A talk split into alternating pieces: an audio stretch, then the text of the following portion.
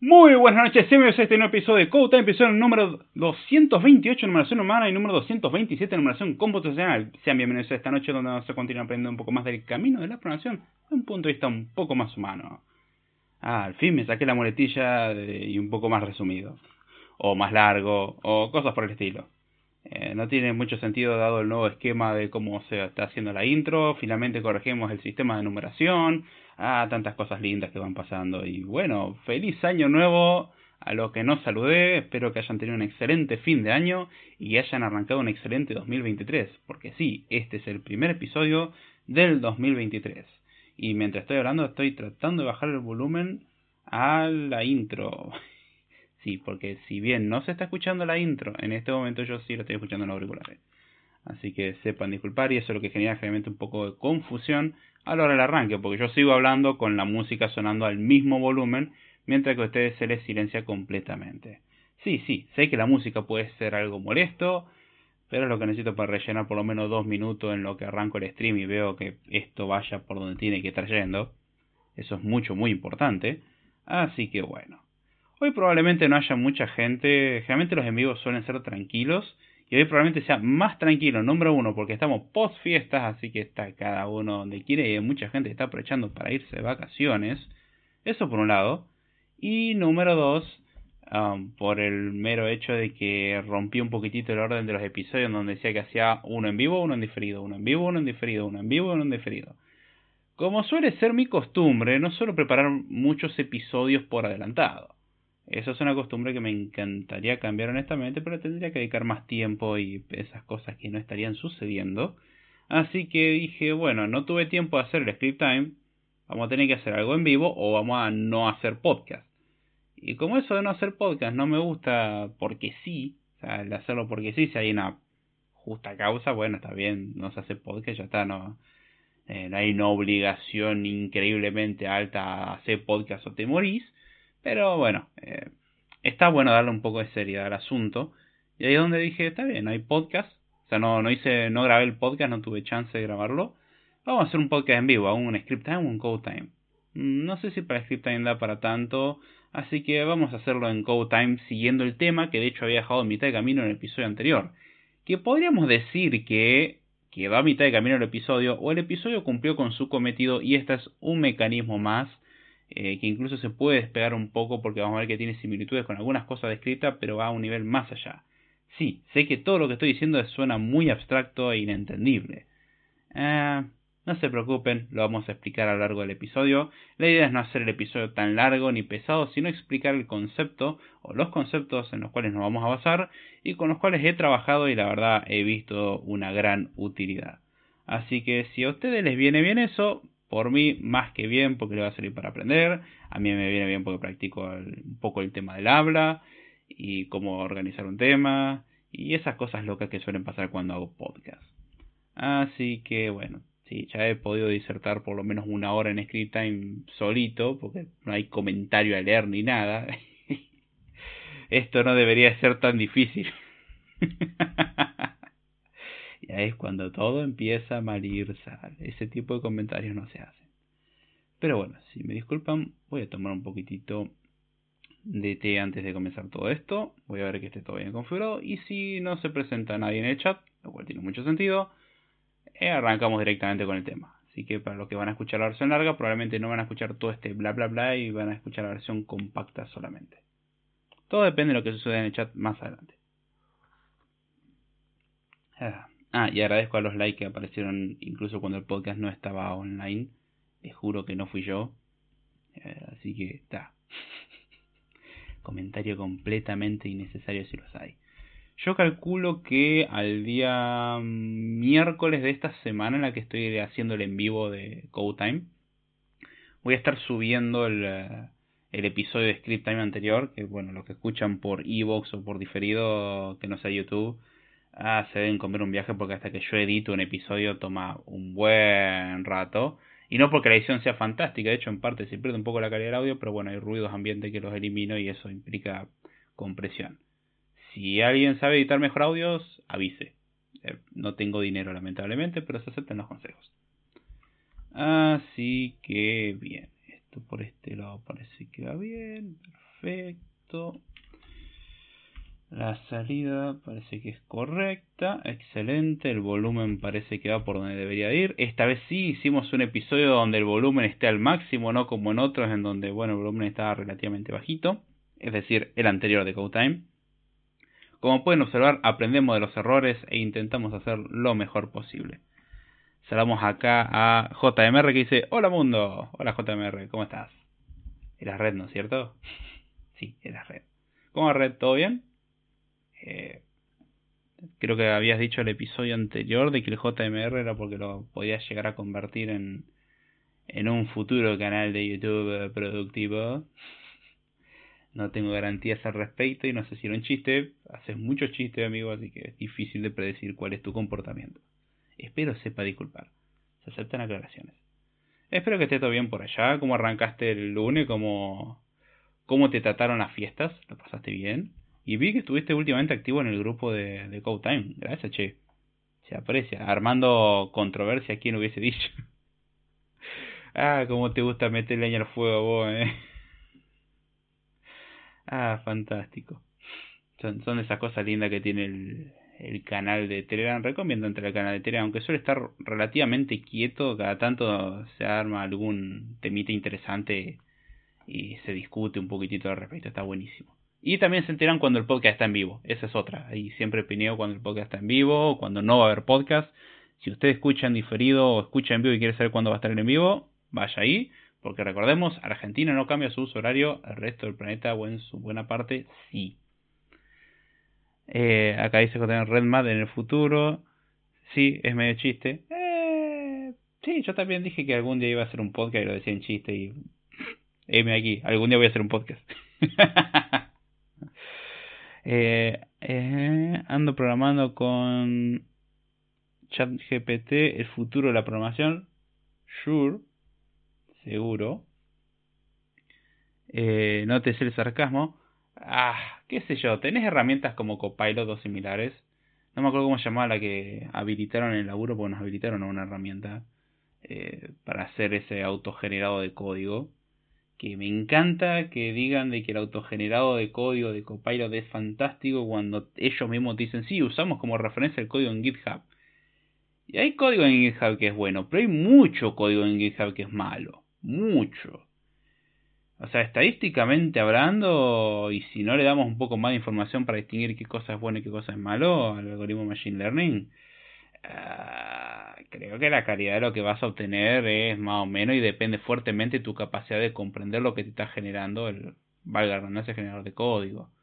Es decir, lo mismo que tenés que hacer con Stack Overflow.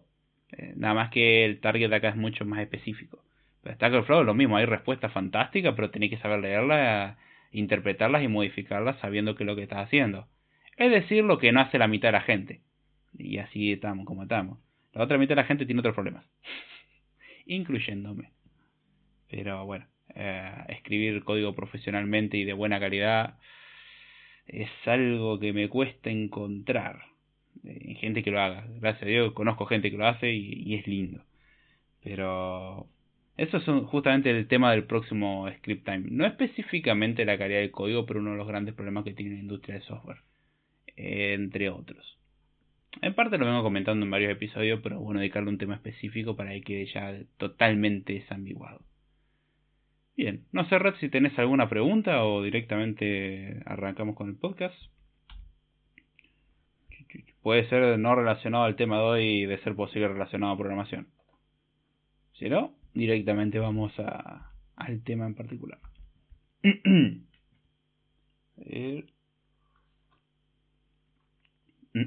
Ahí está.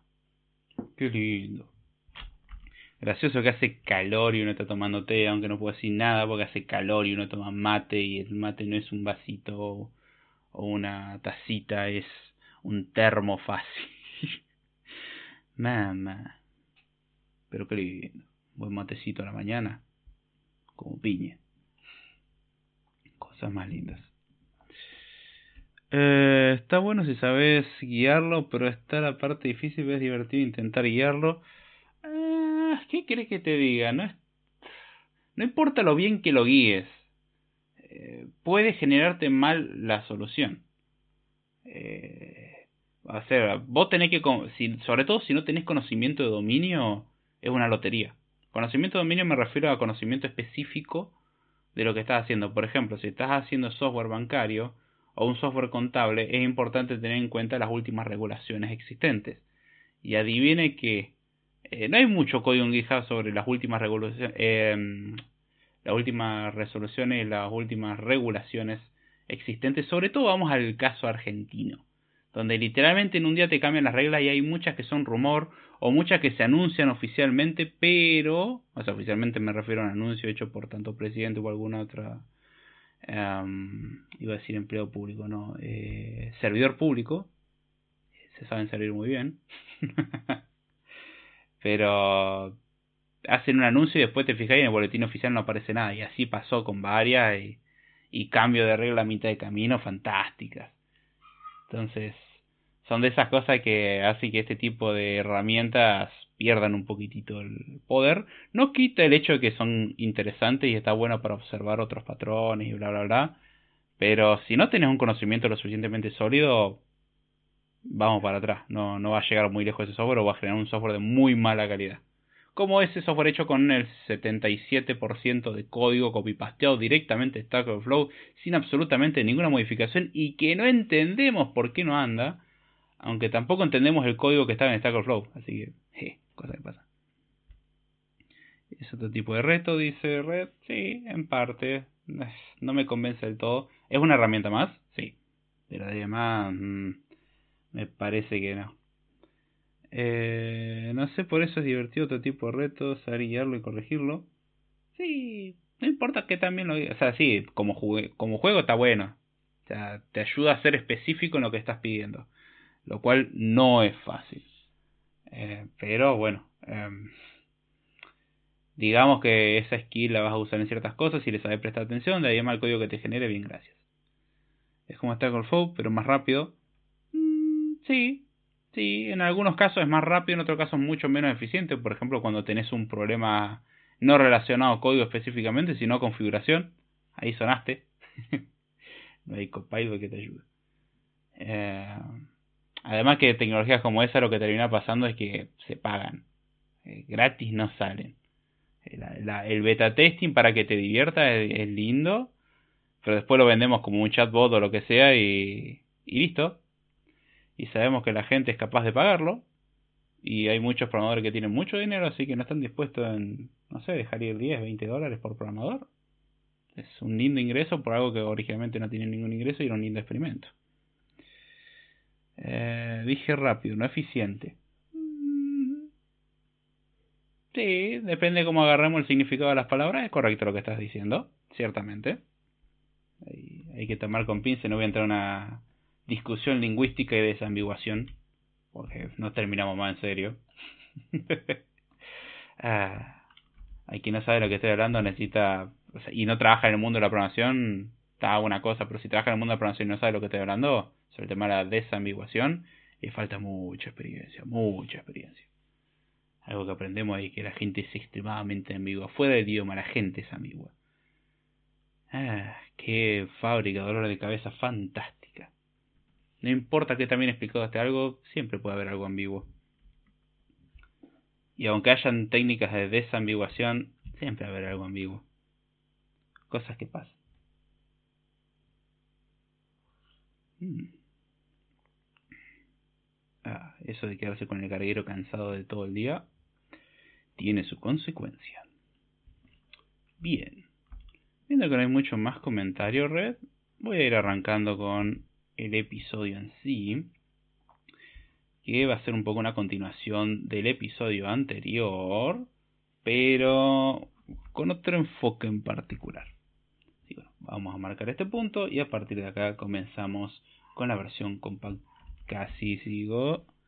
Por ejemplo, estoy haciendo, haciendo con H y con... Sí, está bien. Eh, la ruleta con ChatGPT para ver cómo trabaja con ello y lo bueno de hacer que me tira Perdón, eh, despertó el lado sádico. ¿Qué? Ah, eh, está bien. Sí, igual ChatGPT no está pensado para código, así que, ¿qué quiere que te diga? Está pensado más para conversaciones. Así que no, no pretendas que ChatGPT te dé buenos resultados. Ahí sí te conviene usar más un copilot o, o cosas por el estilo. El motor es potente, pero creo que no está tan enfocado, si mal no recuerdo, la parte de código. Bueno, ahora sí, comencemos con el episodio.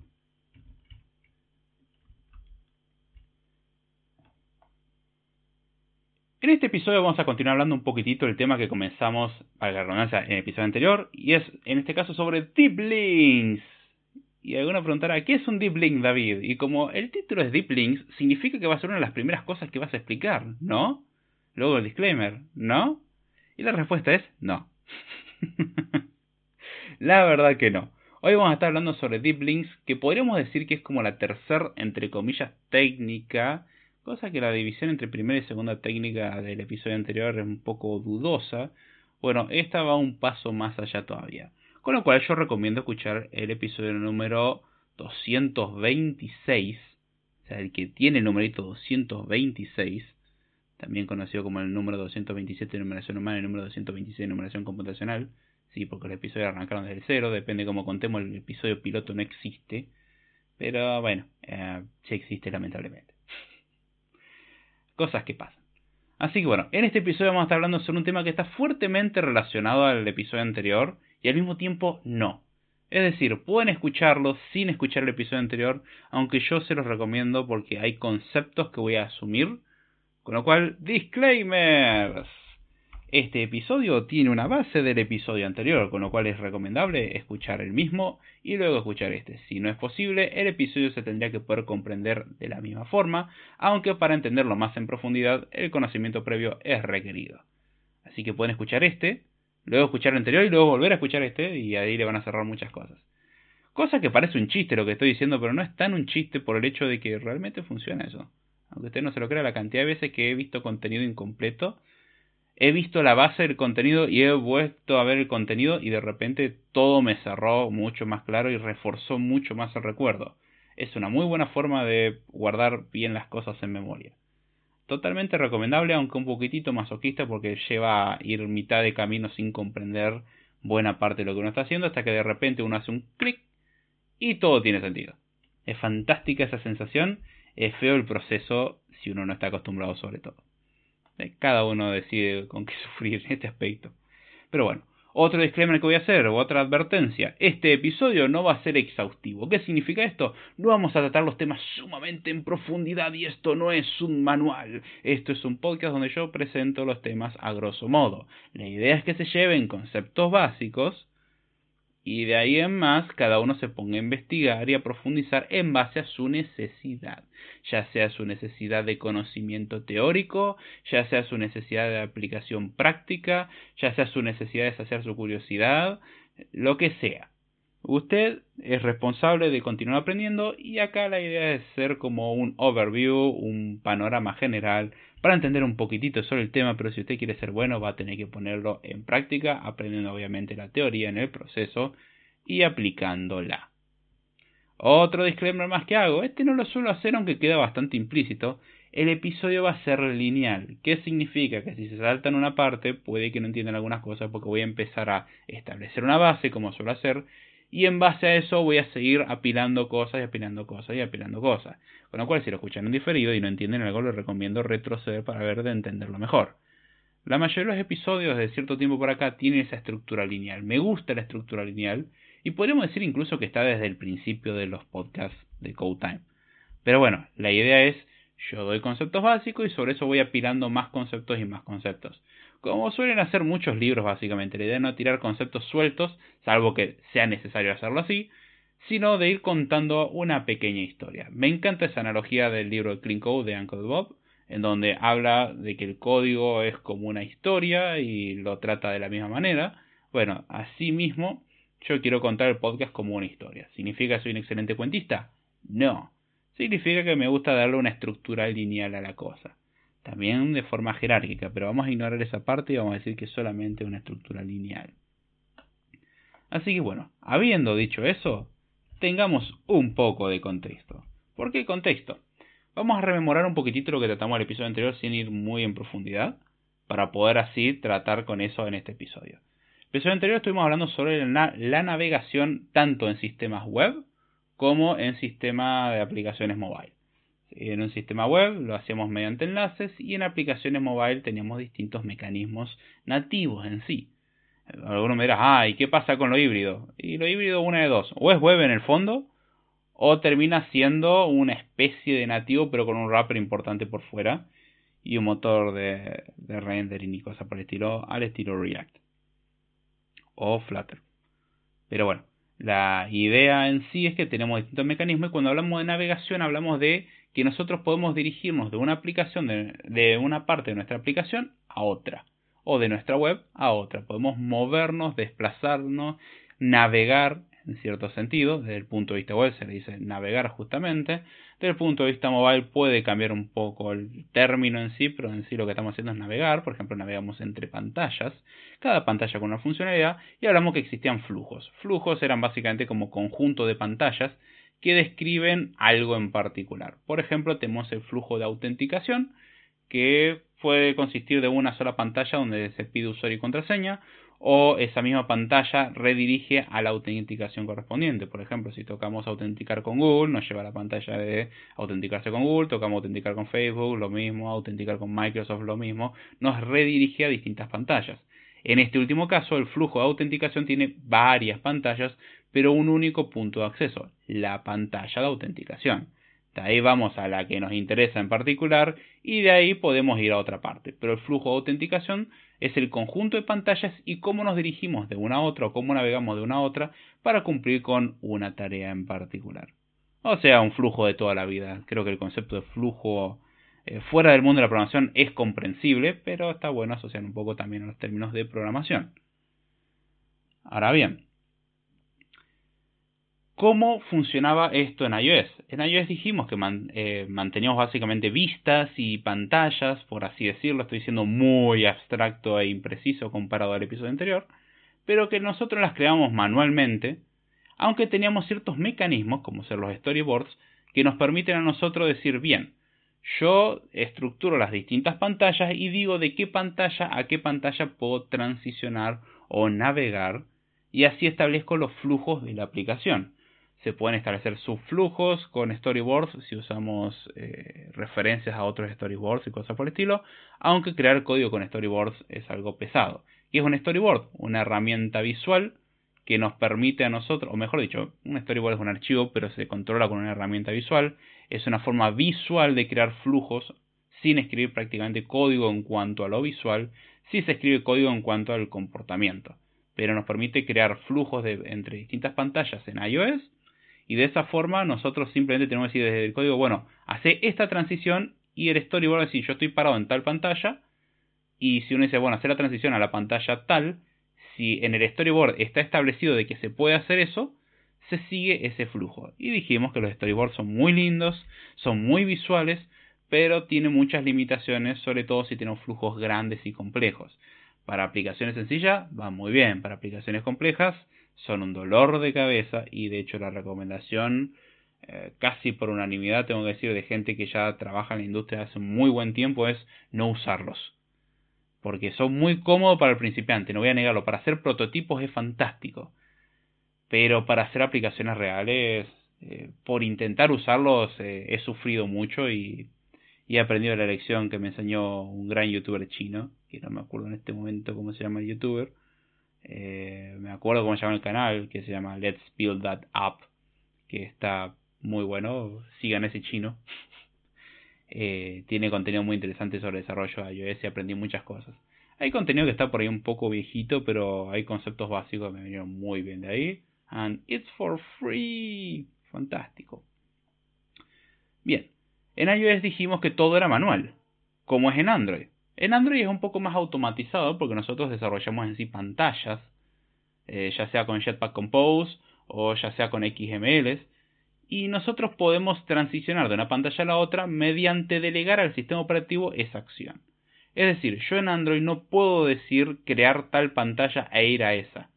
En Android lo que se utiliza es un recurso llamado intents, en el cual nosotros armamos un intent que es como un paquetito con la data suficiente como para que el sistema operativo sepa qué hacer a partir de allí.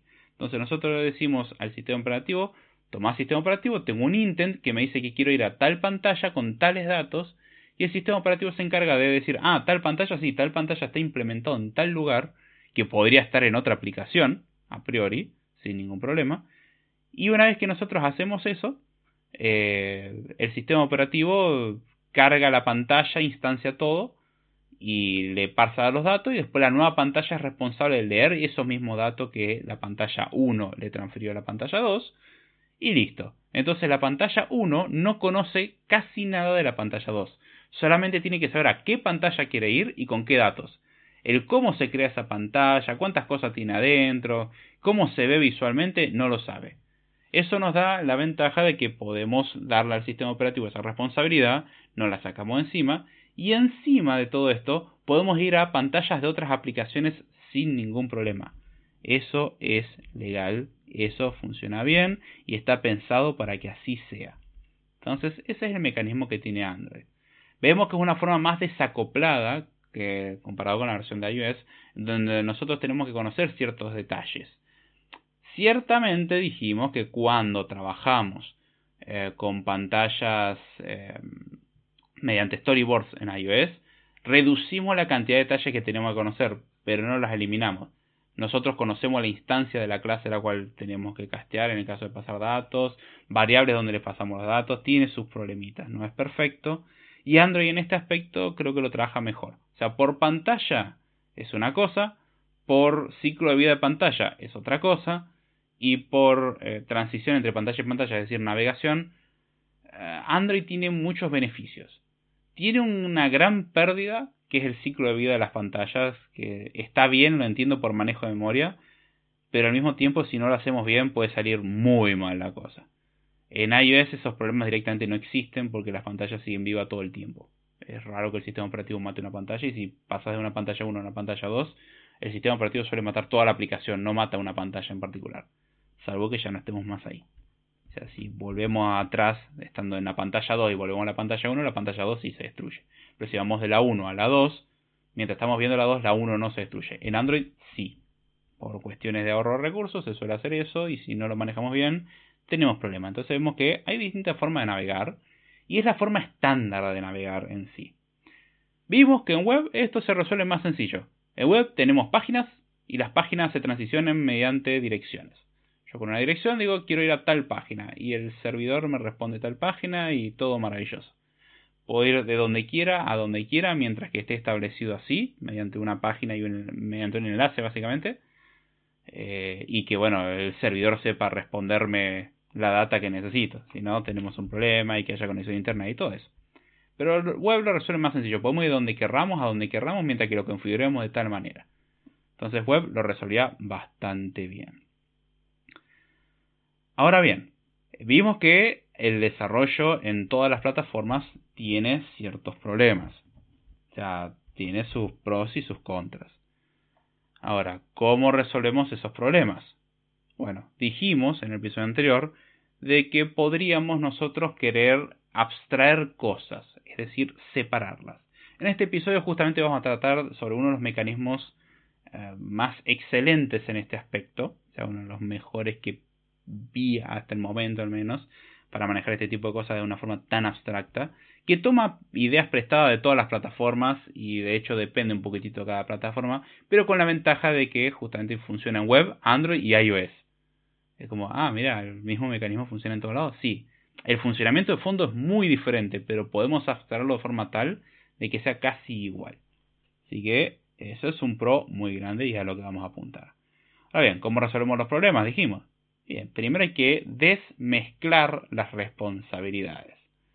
Es decir, yo no puedo hacer de que una pantalla sepa cómo crearse, manejar su lógica de negocio y también saber a dónde tiene que ir y cómo hacerlo. Tengo que empezar a quitar responsabilidades y delegarla a cosas que se dediquen específicamente a eso. Una pantalla, por ejemplo, debería contener solamente la parte visual. ¿Dónde estaría la lógica de la pantalla? Ya hablamos de esto en podcast sobre patrones eh, visuales, por ejemplo, Model View Controller, Model View View Model, eh, Model View Presenter, son distintos patrones en sí que nos permiten eh, abstraer mejor y separar la lógica de la vista. O sea, la vista tiene que ser lo más tonta posible. La vista no tiene que pensar. La vista es una vista, es visual. No hace nada más, no tiene que procesar nada, tiene que recibir datos y mostrarlos tal cual le viene. Esa es la idea de tener las cosas bien abstractas. Y esto nos lleva a que la responsabilidad de ir a otra pantalla ya no tendría que estar en la vista, cosa que suele ser el caso en un código de mala calidad. Entonces, ¿dónde debería estar ese código? Bueno, si nos llevamos toda la lógica al view model, por ejemplo, significa esto de que, bien, tengo que poner esa lógica en el view model. Y la respuesta es, entonces el view model se tiene que encargar de procesar los datos, obtenerlos, de mm, formatearlos, podríamos considerarlo como parte del procesamiento de datos, así que vamos a ignorar esa parte. El saber a dónde hay que ir y el cómo hay que ir, podemos separar más las responsabilidades, tener más componentes pequeñitos. Entonces, ahí es donde podemos crear algo llamado, por ejemplo, coordinator o router. La idea de un coordinator en sí es coordinar justamente a dónde hay que ir. De forma tal de que yo puedo pensar a una aplicación como un conjunto de pantallas y lógica. O sea, pantallas y lógica. De esta forma, nosotros tenemos pantallas que solamente saben pensar en qué pantallas son y hay un componente encargado de dirigir a dónde hay que ir de un lugar a otro. Entonces, cuando yo lo doy siguiente a una pantalla, el coordinator, por ejemplo, podría tomar la decisión de, bien, ahora que nosotros sabemos que estamos en esta pantalla, vamos a ir a tal otra.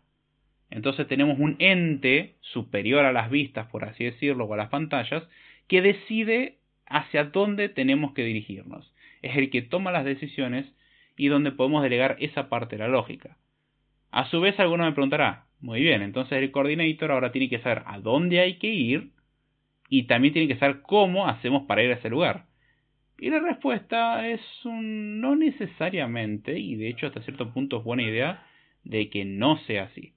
De esta forma, nosotros podríamos separar las responsabilidades aún más y decir, bien, tengo una vista que solamente sabe mostrar cosas, tengo un view model que sabe formatear datos, o sea, le doy un conjunto de datos o formas de obtener datos, los obtiene, los procesa y lo deja listo para mostrar en la vista. Entonces el ViewModel tiene esa responsabilidad. Tengo un coordinator que se encarga de saber a dónde hay que ir estando donde estemos. Y a su vez tengo builders, o sea, constructores de pantallas en caso de ser necesario. Entonces, de repente nos damos cuenta que tenemos responsabilidades mucho más claras. Y responsabilidad no significa hacer una cosa, significa, en otras palabras, una razón para cambiar. Si algo puede cambiar por dos razones diferentes, por ejemplo, cómo se crea una pantalla, eh, número uno, y número dos, a qué pantalla hay que ir, o sea, son dos razones diferentes para cambiar una lógica en particular, significa que estamos teniendo probablemente una, eh, una responsabilidad múltiple en un solo lugar.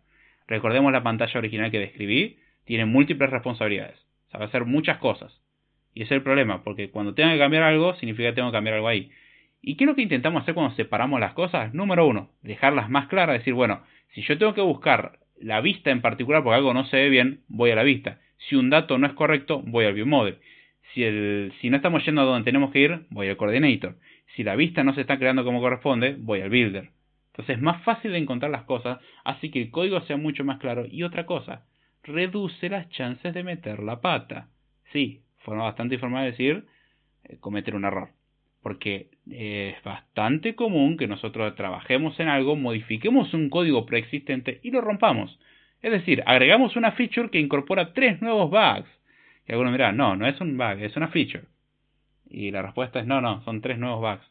Y uno de los bugs hace que la aplicación crashe, así que pensalo bien. Eh, entonces, cuanto más eh, toqueteamos el código, más chances tenemos de justamente meter un error que antes no estaba. Cuantos más aislados están las cosas, sabemos que donde tocamos es donde está el error. Porque ahí es donde lo rompimos. Mucho más fácil encontrar el error.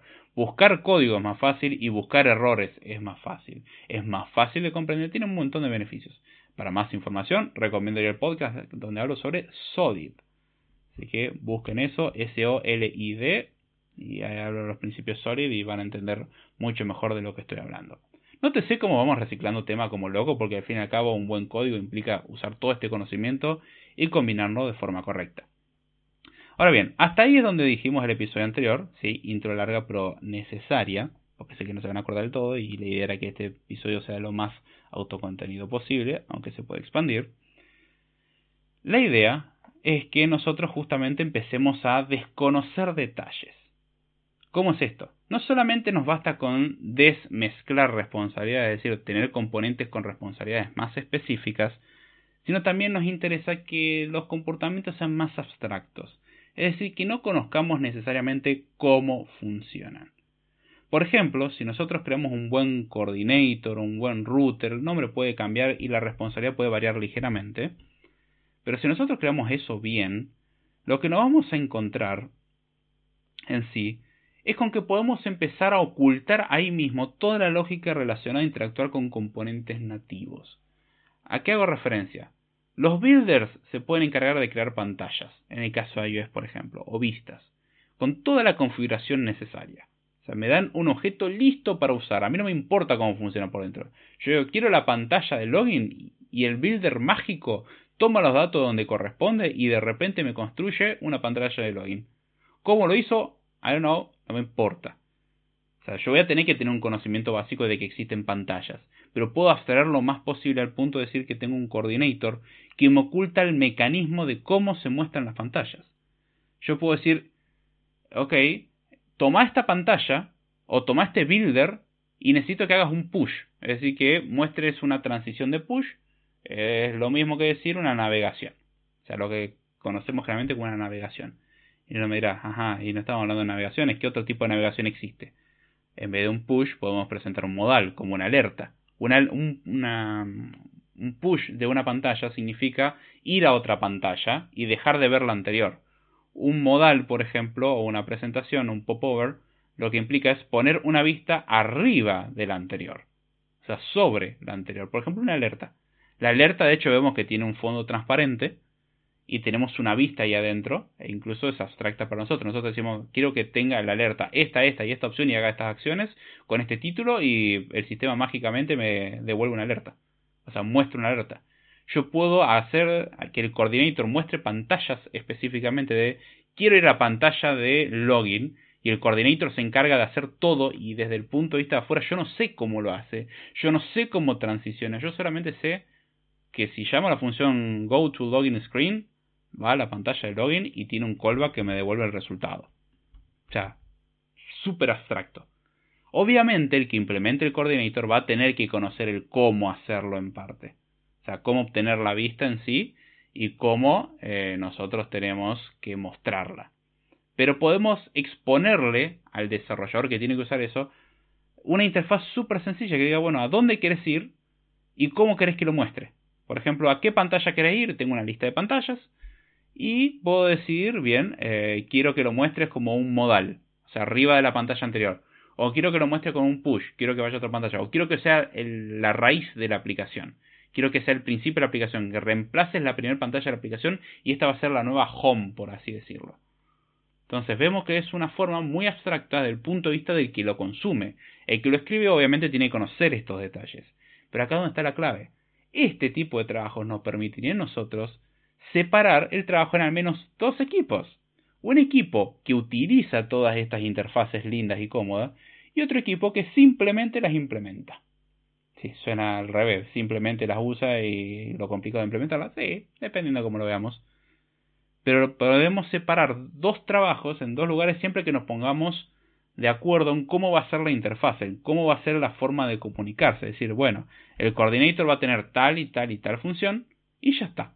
Entonces el coordinator es un objeto, un elemento más de nuestro programa que vive con nuestro programa y que se encarga de dar las órdenes o de coordinar todas las cosas. Y de esa forma nosotros tenemos interfaz abstracta. Así, por ejemplo, en Android podemos ocultar la existencia de los intents. Yo solamente digo, quiero la pantalla de login y este coordinator es el que se encarga de decir, bueno, para eso voy a construir el intent que me lleva a la pantalla de login y cargo con los datos necesarios y listo. En iOS Ir a la pantalla login es crear la pantalla de alguna manera y transicionar a dicha pantalla. O sea, todo ese proceso manual quedó oculto. Y así yo como desarrollador que necesito usar estas cosas, puedo ignorar completamente de que en iOS existe algo llamado UI Window, que es una ventana en particular, o que existen muchos view controllers porque yo solamente quiero ir a la pantalla de login, no me importa cómo. Y eso me lleva a que muchos flujos pueden empezar a implementarse en distintos módulos, por ejemplo. O pueden estar todos en el mismo módulo, pero yo podría separar todo lo que es login y registro en un módulo. Todo lo que es, por ejemplo, no sé, manejo de productos en otro módulo. todo lo que es el postventa en otro módulo. Eh, dependiendo de lo que haga. Puedo separar lo que es manejo de formularios por un lado, todo lo que es eh, manejo de data por el otro. Y así puedo ir separando responsabilidades en distintos equipos que puedan trabajar en conjunto para llevar una aplicación adelante. Obviamente, de la misma forma, a nivel código se necesita un coordinator que sepa juntar todo esto. Desde el punto de vista personal, necesita que exista gente que se encargue de coordinar cómo se va a desarrollar esto. Es decir, bueno, las interfaces serán estas, Alguno podría decir de que ese sería justamente el arquitecto, otros podrán decir de que es un desarrollador con suficiente experiencia, otros dirán un arquitecto es un desarrollador con experiencia simplemente, otros dirán que un arquitecto no programa o no escribe código, mejor dicho, y otros dirán que sí, el, el arquitecto tiene que seguir escribiendo código. Menos, pero tiene que seguir haciéndolo. Esa es otra discusión en sí. Pero bueno, la idea es que nosotros podemos abstraer eh, las cosas mediante, em, por ejemplo, la existencia de coordinators o routers, que a nosotros nos brindan, vamos a ir al concepto coordinator en particular, que a nosotros nos permiten acceder a funcionalidades sin saber muy bien cómo funcionan por dentro y tampoco nos importa. Eso sería la esencia de lo que nosotros quisiéramos hacer y ocultar todos los detalles que no sean posibles. Ahora bien, a todo esto, che, ¿y los deep links dónde están? Alguno podrá preguntar, ¿dónde están los deep links? Acá es donde están los deep links, acá es donde los presentamos. Los deep links son un paso más allá a lo que estamos comentando hasta ahora. Todo esto era la base para expresar lo que justamente queremos nosotros lograr. Los deep links son en esencia enlaces especiales que nos permiten ir a cualquier parte o acceder a cualquier parte de nuestra aplicación, siempre y cuando esté definida. Y alguno me dirá, ajá, dijiste enlace, ¿no es cierto? Sí, dije enlace. ¿Cómo es esto enlace? ¿Esto no es como web? Y exactamente adivinen de dónde sale esta idea. Web. En web dijimos que tenemos páginas que nosotros accedemos mediante rutas o mediante enlaces. El enlace tiene la ruta. Entonces, justamente un deep link lleva el concepto de web a un contexto mobile, por ejemplo. Pero no solamente eh, mobile, sino también web. Uno mira, momento, para.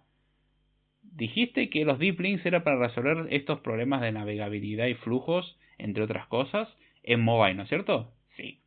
Con un mecanismo similar a como lo usa la web. Sí. Y me estás diciendo que también se usa en web. Si estamos hablando de que es web, web ya no es un deep link y listo. No, no todo enlace es un deep link. Un deep link lleva a una parte interna de nuestro sistema, básicamente, de nuestra página, de nuestra aplicación. ¿Cómo es esto?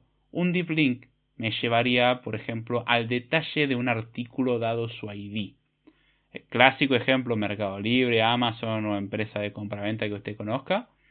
Cuando usted accede a un producto y usted quiere compartirlo, puede compartirlo porque se genera un enlace que es generalmente el dominio de la página, un pedazo más de ruta y el identificador de producto. De esta forma, yo puedo acceder a la descripción específica de un producto sin tener que recorrer todo el flujo inicial.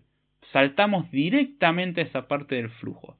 Uno diría que en el flujo de una aplicación de compras o de una página de compras por Internet, uno primero tiene que ir a la página inicial, luego tiene que loguearse, Luego tiene que buscar el producto que le interesa, le aparece la lista de productos, elige, entra a una de las páginas del producto y recién ahí hace el flujo de compra, o sea, de concretar la compra. Le da el botón de comprar, se le pide los medios de pago, a donde se quiere enviar y todas esas cosas. Bueno, todo ese flujo lo podemos evitar con un deep link. Un deep link, eh, desde el punto de vista web, es algo que ya es muy conocido y es un enlace que me lleva a algo, un recurso interno específico y único, entre comillas, eh, mediante un enlace. El detalle de un producto en particular es un ejemplo de Deep Link.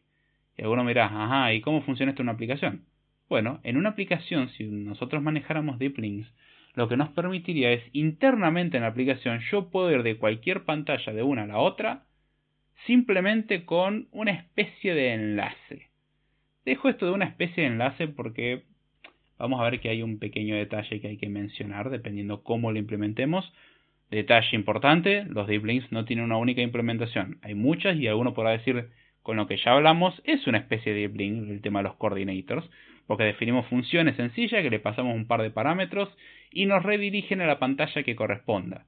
Bueno, Si lo abstraemos un poquitito más, a hacer de que nosotros literalmente abramos un enlace y eso llame al coordinator a la función correcta y ese coordinator nos lleve. O sea, lo que normalmente se lo conoce como un router. Nosotros le damos una ruta y el router se encarga de dirigirnos. Router, traducido al español, enrutador. O sea, es un objeto, un componente que sabe cómo dirigirse en la marea que es nuestro sistema. En web, un router generalmente lo que toma son endpoints, o sea, las URLs, las direcciones, se conforman generalmente de un dominio, un endpoint y parámetros. Algunos mira, existen fragment y protocolo también, entre otras cosas. Sí, sí, existe su dominio también. Pero bueno, si yo voy a mi superpágina de compras.com barra products, por ejemplo, en esa URL yo lo que estoy teniendo es mi superpágina.com es el dominio. Barra products es, es, el endpoint, es esa parte de la ruta que me dice, bueno, dentro de mi página quiero que vaya a tal parte. Y después, si quisiera, podría decirle, bueno, en productos anda a tal producto o producto de cierta categoría. Por ejemplo, depende cómo esté definido el router. Pero el backend generalmente lo que tiene es un enrutador. Nosotros vamos a nuestra página web, por ejemplo, en donde yo accedo a mi superpágina de compras.com barra products, parámetro, eh, es igual a food. Entonces eso me va a llevar a los productos que son comida y justamente cuando nosotros accedemos al servidor, lo que hacemos es, bueno, querido servidor, alguien accedió a este endpoint con estos parámetros.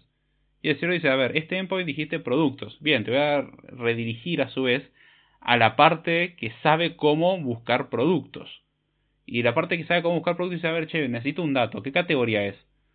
Y dice, bueno, categoría comida. Bien, saca el dato de categoría comida, busca los datos, reconstruye una página, la devuelve y eso llega al frontend, el frontend lo renderiza. Fin. Bueno, alguno dirá, no, pero hoy en día eso es del pasado, hoy en día todo se renderiza en el frontend. Ajá, bueno, entonces el, el router lo tenemos en el frontend. O sea, cambiamos el lugar del router. El que sabe a dónde dirigirse está en el frontend en lugar del backend, pero alguien tiene que saber a dónde dirigirse. Justamente esta lógica que existe, que sabe cómo redirigir de una parte a otra, la tenemos que tener en algún lugar. Bueno, los deep links nos permitiría lograr esto mismo con enlaces. En vez de nosotros acoplarnos a una interfaz fija de un coordinator, nosotros podemos definir enlaces y mediante literalmente abrir un enlace y obviamente algún mecanismo que sepa cómo manejar esos enlaces para mapearlos a las acciones correspondientes, eh, se puede ir a la parte que uno quiera. O sea, uno puede definir un enrutador, como se hace hoy en día en web. En web, ya sea en backend o en frontend, suelen tener un enrutador que es un componente que se encarga de, si vos me das una ruta, yo sé a dónde dirigirte. Ajá, entonces, y el enrutador es el que toma todas las decisiones. Y alguno podría decir que sí, dependiendo del contexto yo diría que no.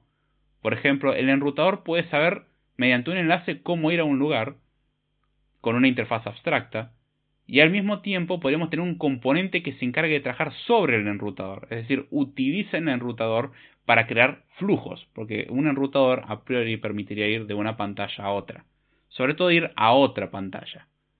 Ahora, si nosotros tenemos un componente que sabe mantener un flujo, tenemos alguien que utiliza el enrutador a su vez, que el enrutador a su vez nos lleva a la función correcta que se tiene que ejecutar para mostrar otra pantalla. Nótese cómo vamos apilando capa sobre capa sobre capa sobre capa. Muy en el fondo va a seguir existiendo la misma pantalla de toda la vida, el mismo view model de toda la vida, los datos, todo tal cual nosotros lo hubiésemos hecho a mano.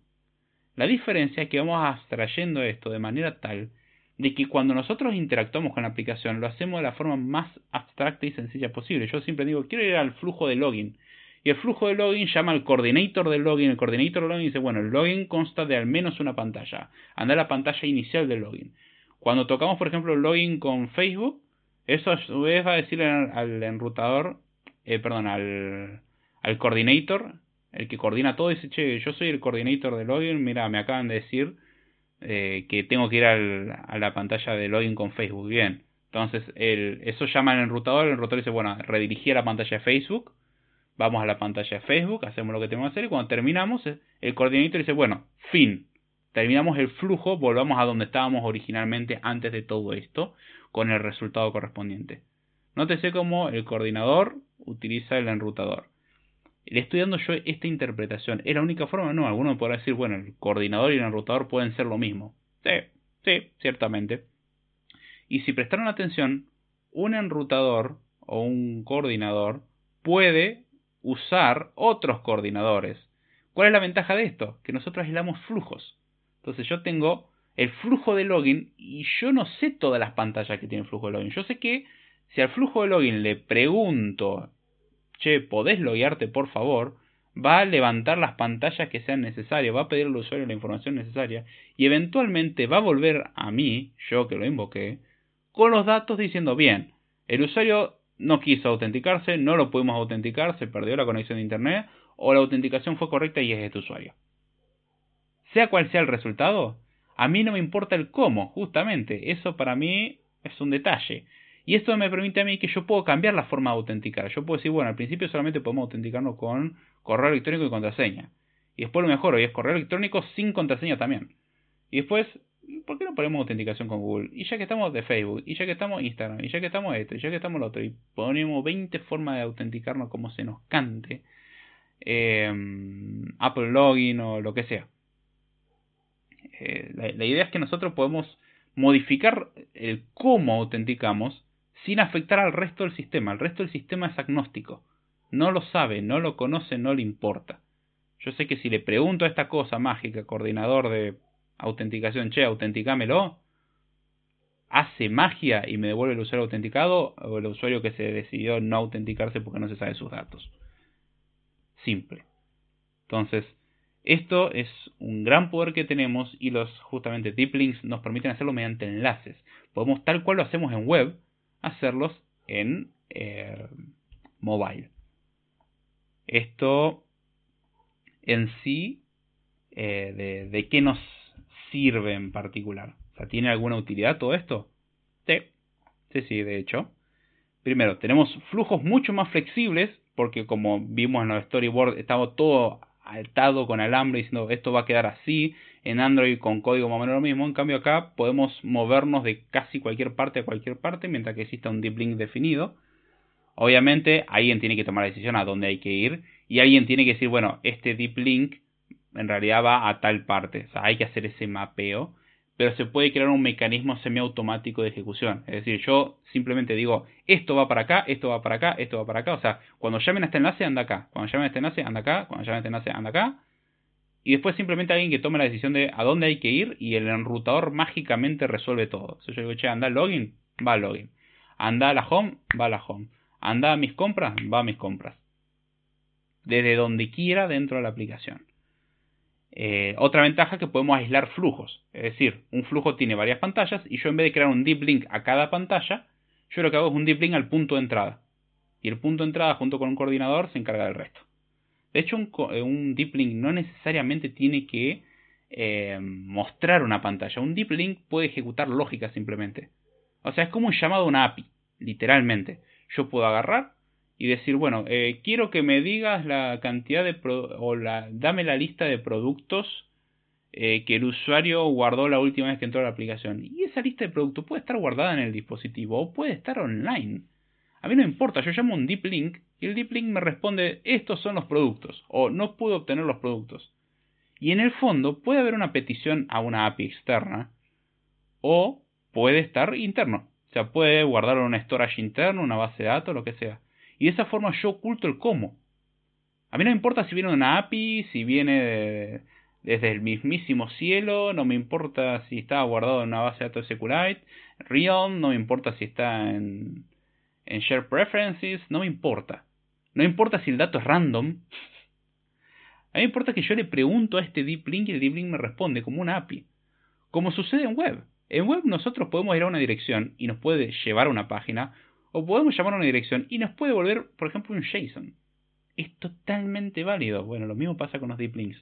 Podemos abstraer cosas que en principio, por ejemplo, para empezar a probar, lo guardamos localmente en una base de datos y después le damos tal poder de que cuando yo llamo a eso, en realidad primero le pide a internet, sincroniza los datos localmente, los guarda y devuelve la respuesta. Y si no hay conexión a internet, directamente guarda, devuelve la, mm, la información cacheada. Y yo, como el que pidió los datos, no me importa dónde los saco, a mí me importa que me dé los datos, porque yo necesito mostrarlos. Bueno, listo. Y eso significa que un deep link puede internamente en algún punto llamar otro deep link. Sé cuando digo deep link, el deep link ejecuta algo, ya sea mostrar pantallas, procesar lógica, que eso internamente en esa lógica puede a su vez ejecutar otro deep link. Y no te sé cómo podemos ir de un lugar a otro. Y les recuerda algo, nuevamente, web. Yo de una página puedo ir a otra, que puedo ir a otra, que puedo ir a otra. Si ustedes implementaron alguna vez en su vida una pasarela de pago, habrán notado de que muchas veces la pasarela dice, yo te la dejo sencillo. Yo quiero que me des los datos necesarios para crear una orden o a crear un pago. Y simplemente vos llamás a esta URL mágica. Y yo me encargo de ir a esa URL. O sea, vos vas a la URL. Yo me encargo de agarrar, hacer el cobro de la forma que sea y devolver el resultado correcto a la pantalla que nosotros querramos. En una de las pasarelas más conocidas en Argentina me pasó cuando tuve que integrar algunas cosas. Justamente funcionaba así. Yo tenía que decirle, bueno, eh, los datos básicos para poder hacer el pago, o sea, para crear un checkout. Y después em, le tenía que decir cuáles eran los callbacks. En caso de éxito, a dónde tenía que ir. Y en caso de falla, a dónde tenía que ir. Yo daba solamente esos datos. Y yo entraba a esa a esa URL, me cargaba la página de la pasarela, todo, me preguntaba si quería pagar con tarjeta, si quería pagar con mi saldo, si quería autenticarme, porque si quiero pagar con mi saldo y no estoy autenticado, me tengo que autenticar y así hago todo el pago. Cuando el pago fue concretado o falló, iba a la página que yo le decía. Todo ese circuito quedó encerrado en ese tip link, en ese enlace en particular. Exactamente igual podemos lograr en aplicaciones. Entonces es justamente separar responsabilidades, quiero separar el qué del cómo, y es un gran beneficio que nos da, nos da una mayor claridad a nivel lógico, nos permite enfocarnos en lo que realmente nos importa, qué es lo que queremos hacer, no el cómo. Se tiene varios beneficios. Ahora, ¿esto es todo? No, tiene un beneficio más en particular el beneficio de que dijimos que esto funcionaba para dirigirnos a cualquier parte web y de mobile. Ajá. ¿Y cómo funciona eso exactamente? Hay un detalle que no conté. Si nosotros tomamos bien los deep links y tenemos los mecanismos correctos, la forma que lo hacemos es mediante un enlace, el cual lo podemos abrir en web y lo podemos abrir en mobile, es decir, el enlace es igualmente compatible. De esta forma, si a mí me mandan un enlace, y esto sí lo conocerán por muchas aplicaciones, yo, por ejemplo, recibo un enlace de una, plataforma de compras, me dicen, che, mira, comprate tal cosa, está buenísimo. desde alguna aplicación de mensajería que uno quiera.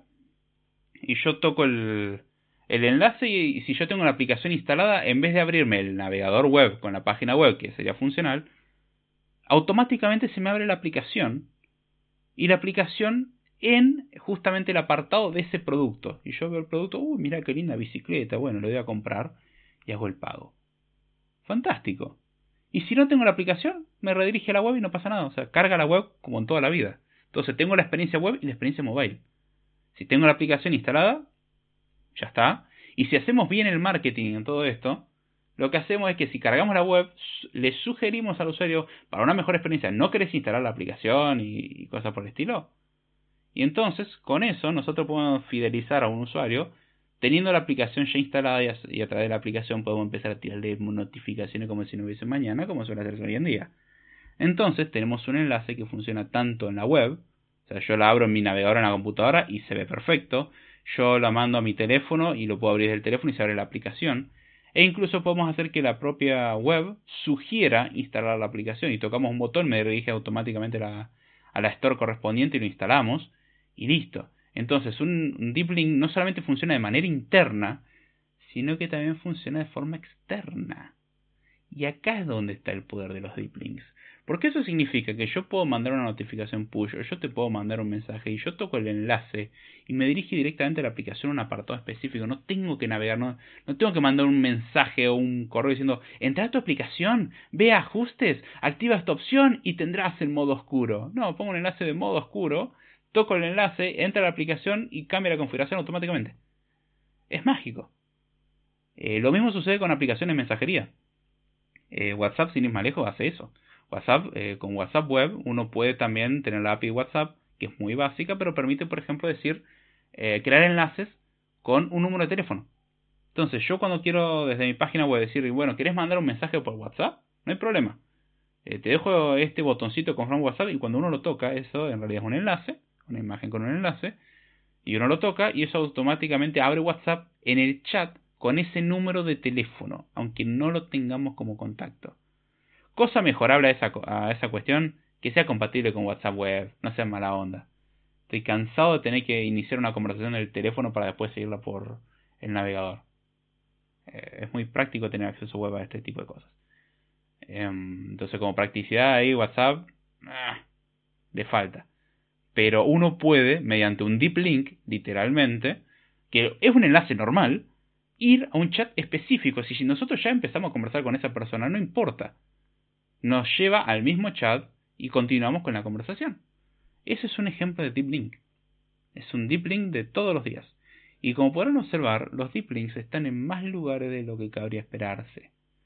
Hay deep links que funcionan en web solamente, hay deep links que funcionan en mobile también, en Android específicamente, es más fácil. Y hay deep links que funcionan incluso en iOS. Es depende cómo los hagamos. Porque, detalle, no todos, eh, no todas las plataformas manejan los enlaces de la misma manera. Web es directamente por enlaces.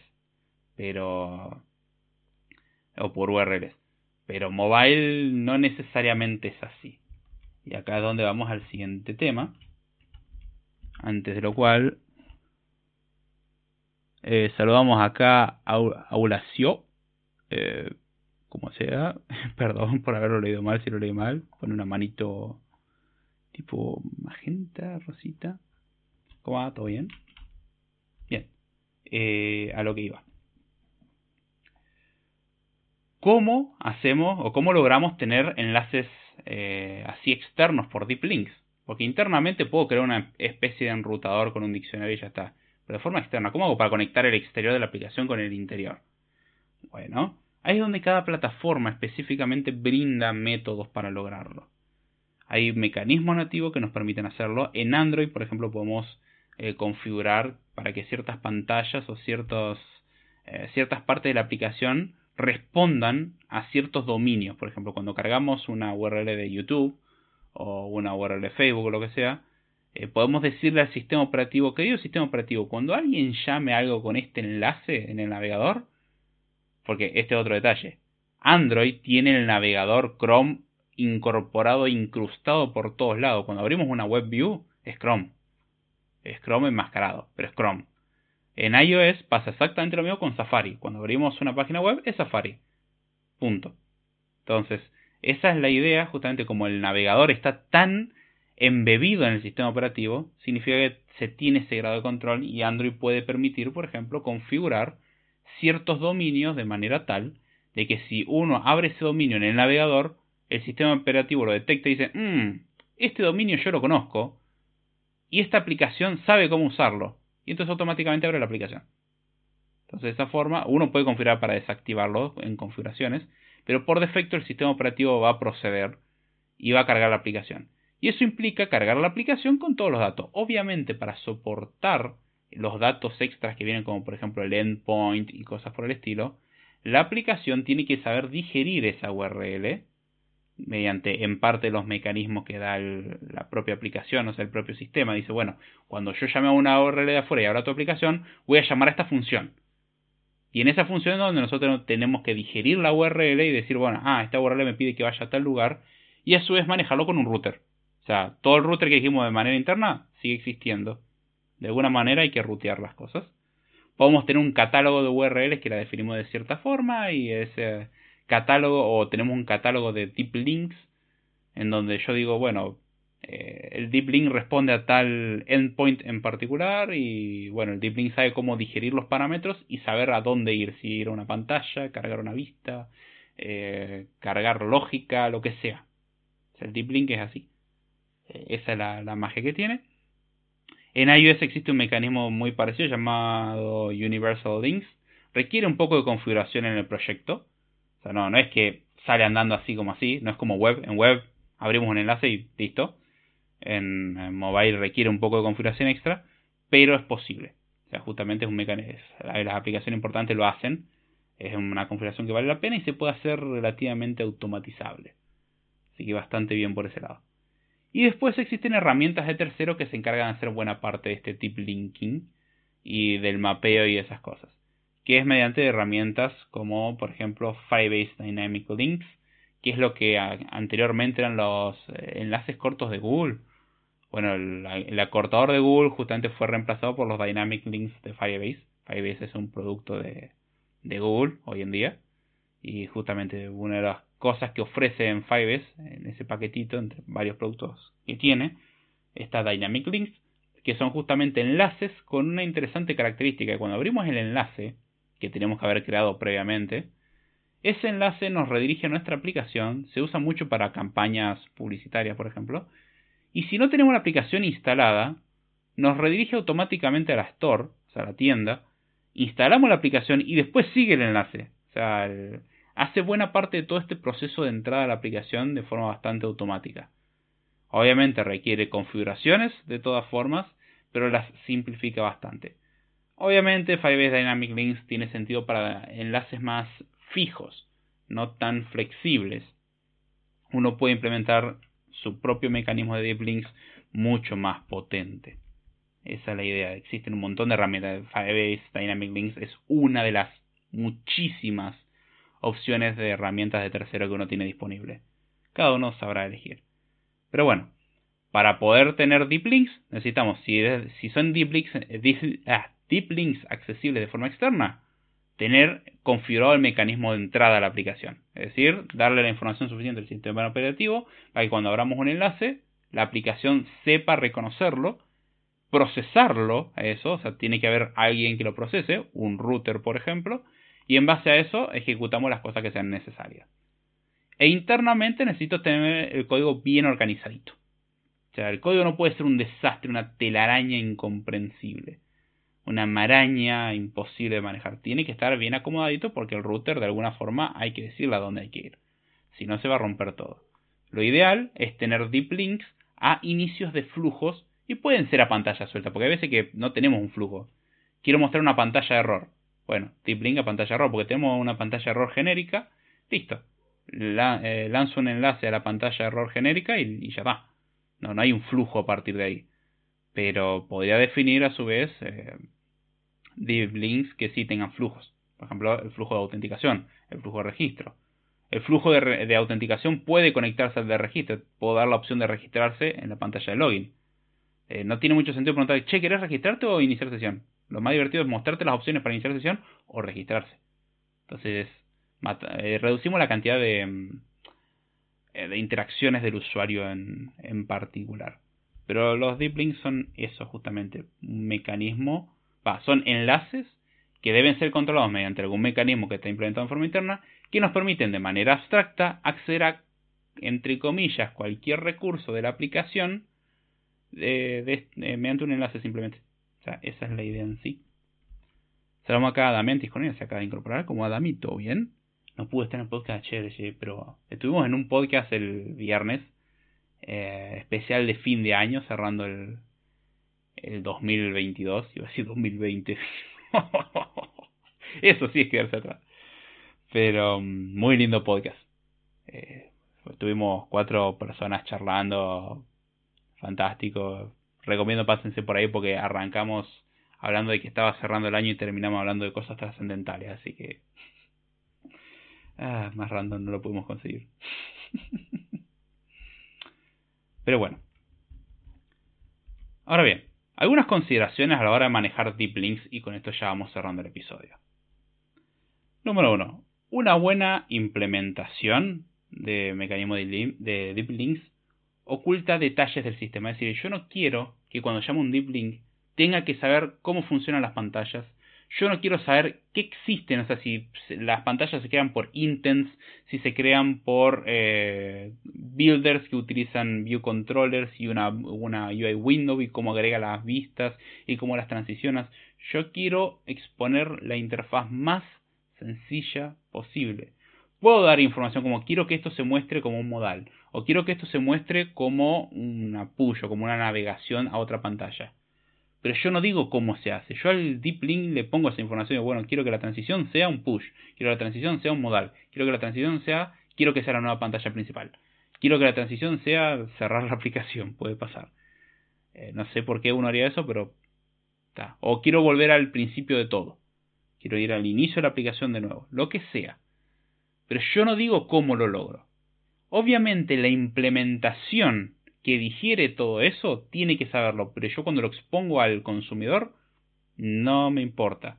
Ventaja que trae el Deep Link, bien implementado, es que yo literalmente puedo pasar un enlace a alguien y va a la parte de la aplicación que a mí me interesa. Lo puedo mandar por correo electrónico, lo puedo mandar por aplicación de mensajería, puedo mandar una notificación push y que al presionar la notificación push a su vez abre el deep link. Hay mucho, o sea, los deep links son enlaces de toda la vida y lo puedo meter en donde se nos cante. Y eso está muy bueno. Es bueno mantener un orden en el caso de los deep links, o sea, saber cuáles existen y reducirlos. O sea, la idea no es ir de cualquier lugar a cualquier lugar, sino reducir los puntos donde uno se puede dirigir para tener flujos claros. O sea, por ejemplo, el flujo de login yo no quiero saltarme pantallas. Quiero de última poder configurarlo para que salte pantallas. Pero no quiero eh, hacer que mm, eh, pueda acceder a una parte interna secreta. O sea, yo no quiero saber cómo, yo quiero ir a algo que haga eso. Yo quiero saber los usuarios que iniciaron sesión. Yo quiero saber cuáles fueron los últimos archivos abiertos. O sea, yo puedo abstraerlo. Ya sea como si fuese una, el llamado a una API, que internamente puede ser realmente llamado a una API externa. O ya sea ir a otra pantalla, o ya sea incluso embeber vistas. Si uno crea buenos deep links, podemos hacer embebidos. Yo puedo decir, bueno, en esta pantalla, en esta vista, quiero que se ponga el contenido de lo que devuelve este deep link. Si uno lo hace bien, se puede lograr incluso ese resultado. Es decir, podemos replicar cómo funciona web en buena medida. No significa que estamos teniendo un navegador web, pero significa que aprovechamos los beneficios que tiene web. Y es donde está la clave. Ahora, otra cosa importante que eh, hay que tener en cuenta. Necesitamos configurar algunas cosas extras, sobre todo en mobile. En mobile, para que Android soporte los deep links, hay que configurar y el punto de entrada a la aplicación hay que conectarlo con el resto del código. Y en iOS es exactamente lo mismo. Hay que configurar la aplicación para que lo soporte. Y el punto de entrada a la aplicación hay que hacer que el dato que entra vaya a algún lugar. Y tener su propio motor de deep links. Eh, ya sea que el motor de deep links a su vez use coordinator o el motor de deep links ejecute código y ese código a su vez ejecuta coordinators. La forma que sea. Eh, son, son configuraciones extra. No es tan regalado como es web. En web es la forma de trabajar básicamente. Podemos tener enlaces que no son deep links, como por ejemplo la home, o sea, www.misuperpagina.com, eso no es un deep link. Ahora, www.misuperpagina.com barra productos barra 256.583, eso sí es un deep link, porque voy a la información del producto 250.853. No puedo creer que almacené ese dato en memoria, no lo leí, se lo juro. Eh, así que bueno, esa es la, la, idea. Un deep link lleva una parte específica, no a, eh, o sea, dos deep links llevarían a dos lugares diferentes, básicamente. No necesariamente en realidad podemos hacer que dos deep links terminen en el mismo lugar, pero usted me entiende. Y finalmente, una consideración muy importante es que tener deep links no quita que existan mecanismos de control, o sea, los routers no desaparecen o los coordinadores no desaparecen y esto afecta sobre todo también a web. En mobile ya dijimos que era necesario, pero en web es necesario también. O sea, yo necesito saber desde el punto de vista donde estoy ahora a dónde tengo que dirigirme. Alguien tiene que conocer ese dato, ya sea de forma hardcodeada, no tan buena idea, o de forma dinámica, dependiendo si es necesario. Por ejemplo, dependiendo de si yo configuro una cosa u otra, yo puedo decir ir a un lugar o a otro. O puedo hacer que el Deep Link tome esa decisión. Diciendo, bueno, cuando abrís esto significa que ya pasaste por todos estos lugares, vamos a tal lugar. ¿Dónde está implementado eso? Bueno, en web, por ejemplo, puede estar tanto en backend como en frontend. En backend es como la más sencilla porque nosotros podemos ir yendo pantalla por pantalla y antes de ir de una pantalla a la otra mandamos los datos necesarios para que se guarden en backend. O sea, por ejemplo, un formulario de 5 pasos si nosotros queremos dar una buena experiencia de usuario, lo que podríamos hacer es, ok, yo, por ejemplo, entro desde mi teléfono y empiezo a completar el formulario y en el paso 3 me canso o tengo que ir a hacer otra cosa. Si yo vuelvo a entrar a ese formulario de registro, quiero que me dé la opción de, ok, yo ya puse este correo como puse este correo, o este correo y esta contraseña, o autenticarse con Google y a su vez me empieza a pedir más datos para completar mi perfil. Yo no quiero que la configuración de mi perfil eh, tenga que empezar de cero. Quiero poder dejarla a mitad de camino Entonces, cuando vuelvo a entrar a la, aplicación, de repente me topo con que, ah, me quedó con lo último que yo hice, incluso habiendo cerrado la página web. ¿Por qué? Porque el backend, cuando nosotros dijimos, bueno, quiero registrarme, alguien con este ID de cuenta de Google o este token de cuenta de Google que corresponde a tal ID de cuenta, dice, ah, esta cuenta ya inició un proceso de registro. Bien, fantástico, sigamos donde lo dejamos. Entonces nos saltamos la pantalla y redirigimos automáticamente a aquello de la tercera pantalla, a la 3 de 5. Eh, y uno mira, bueno, ¿necesito sí o sí el backend para esto? No necesariamente, puedo hacer un frontend. Puedo completar un formulario que no se va a enviar hasta que no lo complete. Clásica de yo empecé a completar un formulario, lo dejo, vuelvo y sigo completando los datos que me faltan. Y en ese caso podemos guardarlo en la base de datos local, porque los navegadores, si no lo saben, tienen base de datos locales. Entonces lo que uno hace es guardar esos datos ahí y cuando uno vuelve a acceder a la página, la página tiene que tener conocimiento suficiente como para decir, a ver, ¿tengo información guardada? Sí. Hmm, ¿qué información? Esta, esta, esta. Ah, listo, no podemos saltar todas estas páginas que hay en el medio. Eso implica conocer cuáles son las páginas que hay en el medio y probablemente implica conocer configuraciones y bla, bla, bla. Pero si lo hacemos lo suficientemente bien, podemos hacer de que el flujo nos recuerde en dónde nos quedamos parados la última vez, terminemos de completar el formulario y enviemos.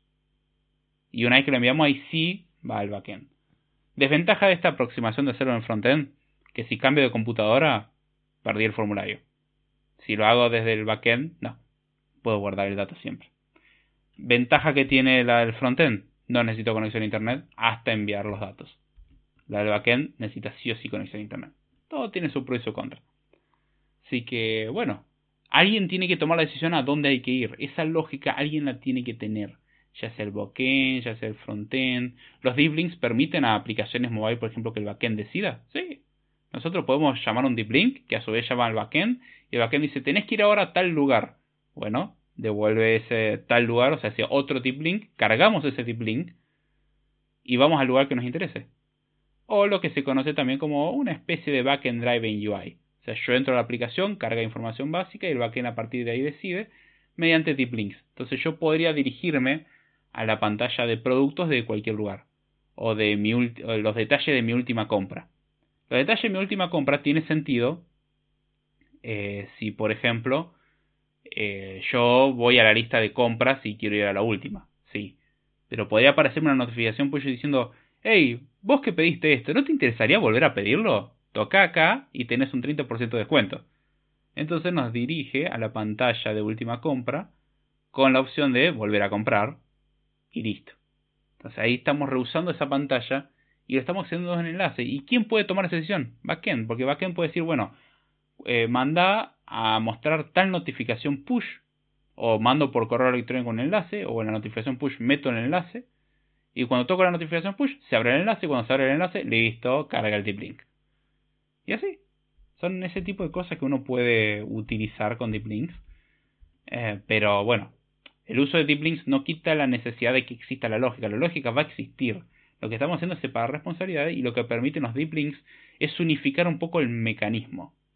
De forma externa, o sea, de, cara a la interfaz es lo mismo. Yo puedo abrir un enlace y me va a llevar a la web o a la aplicación, dependiendo si tengo la aplicación o no instalada y cosas por el estilo. Pero si no, eh, básicamente teníamos que hacer todo a mano y no es la gracia.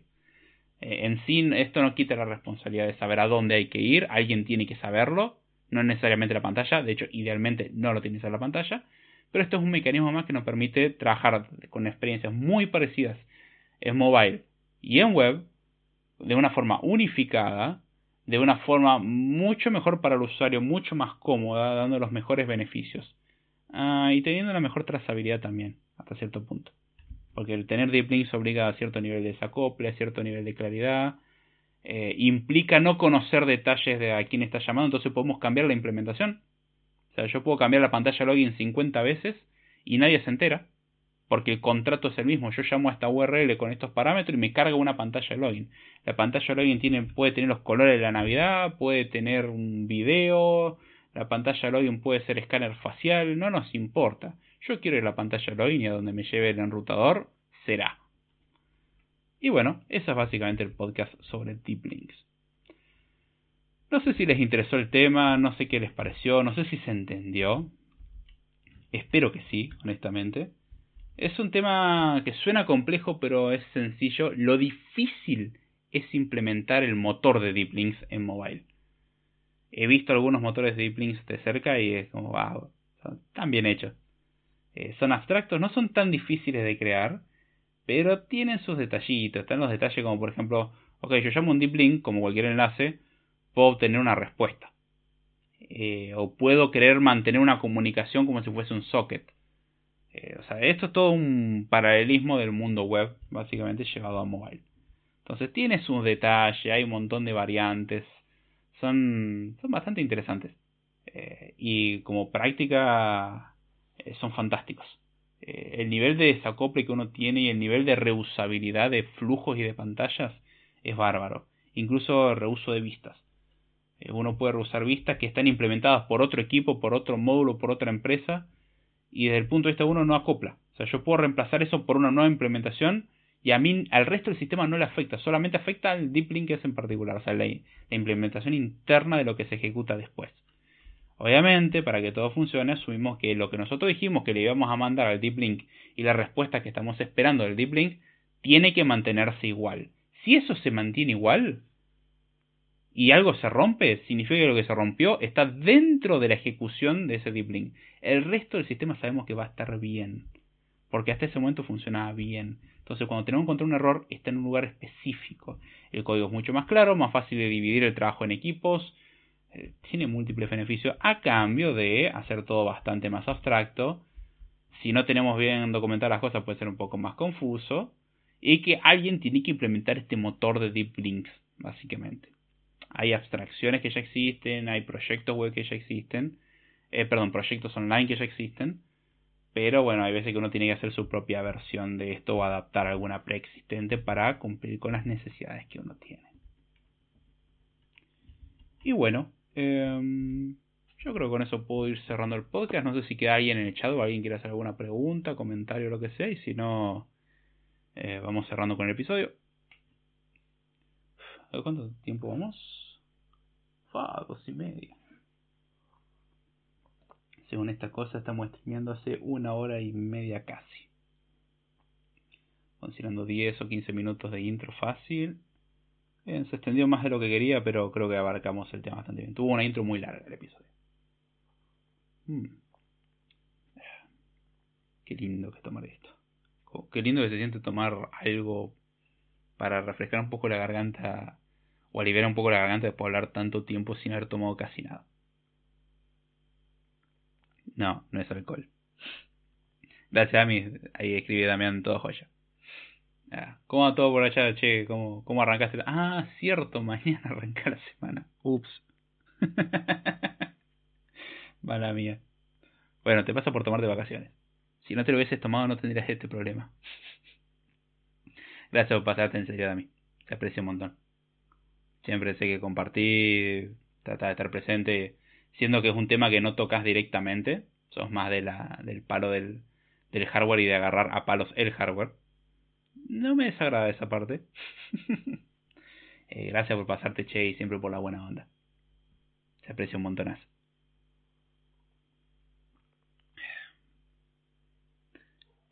Empezó algo. ah terminó. y sí, sí, cosas que pasan. Quiero tratar de liquidar lo que queda de té antes de irme a dormir, porque queda todavía media taza. Qué bueno que esto no es alcohol, porque si no tendría problemas.